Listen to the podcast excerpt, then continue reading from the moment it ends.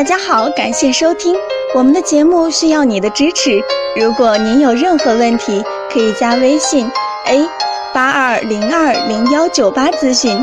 接下来，患者留言说：头晕眼花，眼睛乏力，全身无力，精液稀少，吃中药多久症状可以好转？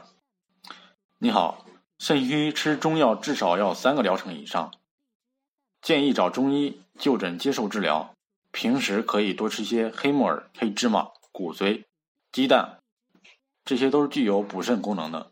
注意不要吃辛辣食物，少喝酒、抽烟、不熬夜等。